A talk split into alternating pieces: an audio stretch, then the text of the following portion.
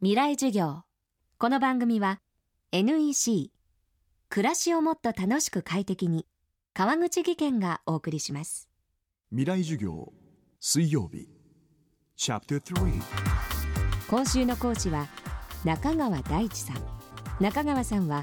東京スカイツリーをさまざまな角度から考察し著書東京スカイツリー論にまとめました。スカイツリーの最大の特徴は634メートルというその高さ。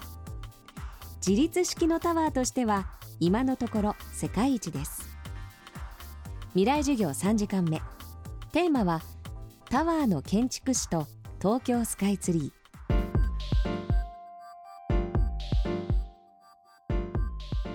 これまでのですね高い建物というのは代表的なものに、まあ、フランスのパリ万博の時に建てられたエッフェル塔というのがあります。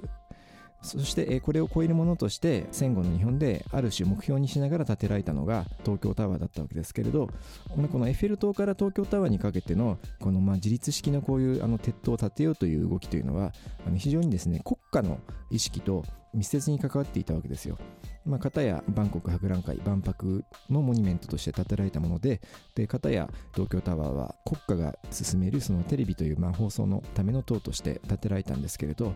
ただし東京タワー以降はこういう国家的なモニュメントとして高い建物を建てようというそういう動きというのは薄らいでいきます。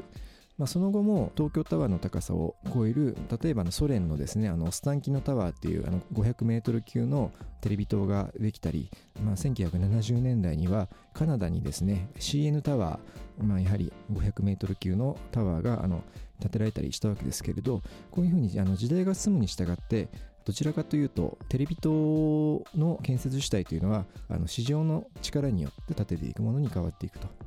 でそのカナダの CN タワー以降は、まあ、純粋なこのタワーとしてあの高いものというのはあまり目立たなくなっていてそれよりも例えばあのアメリカのエンパイアステートビル以来のですねそういう高層ビルの方がむしろあの世界的にはですね高い建物としては主流になっていったという部分が大きいと思います。で特にあの、えー、最近のその象徴としては世界一高い建物であるドバイのですねあのブルジ・ハリファという828メートルのビルがありますけれど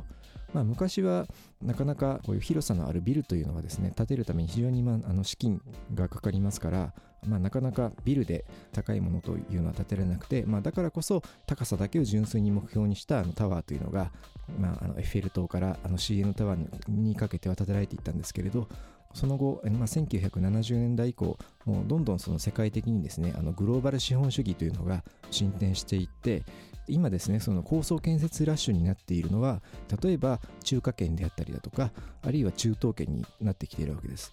ですから今世界一高いブルジュ・ハリファ以外にも上海に立っているいろいろなの高層建築であるとか中国の大陸の方のあの広州に立っているちょうどスカイツリーとほぼ大体あの相前後する時期に立ったあの甲州タワーというやはりテレビ塔があったりだとかいう形でその高層建築のま主流というのはこういう人口のこのま資本主義国にあのどんどん移ってきたというところがあります。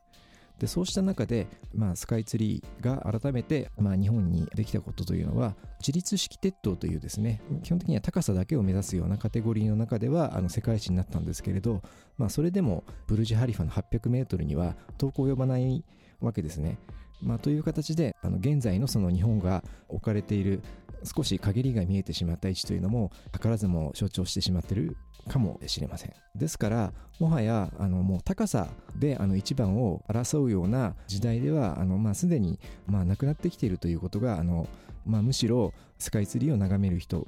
の心というのはそういうふうにちょっと切り替えていった方があのいいと思います。球にあふれるたくさんの情報数字も文章も動画も感情もそんなビッグデータを集めて組み合わせて分析して新しい価値を創造する。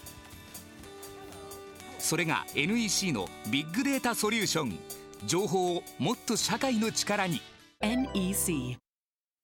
こんにちは。新井萌です。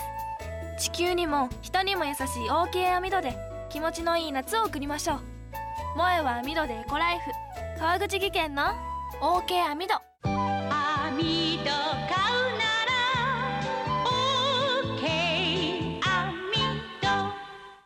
未来授業。この番組は NEC 暮らしをもっと楽しく快適に川口義賢がお送りしました。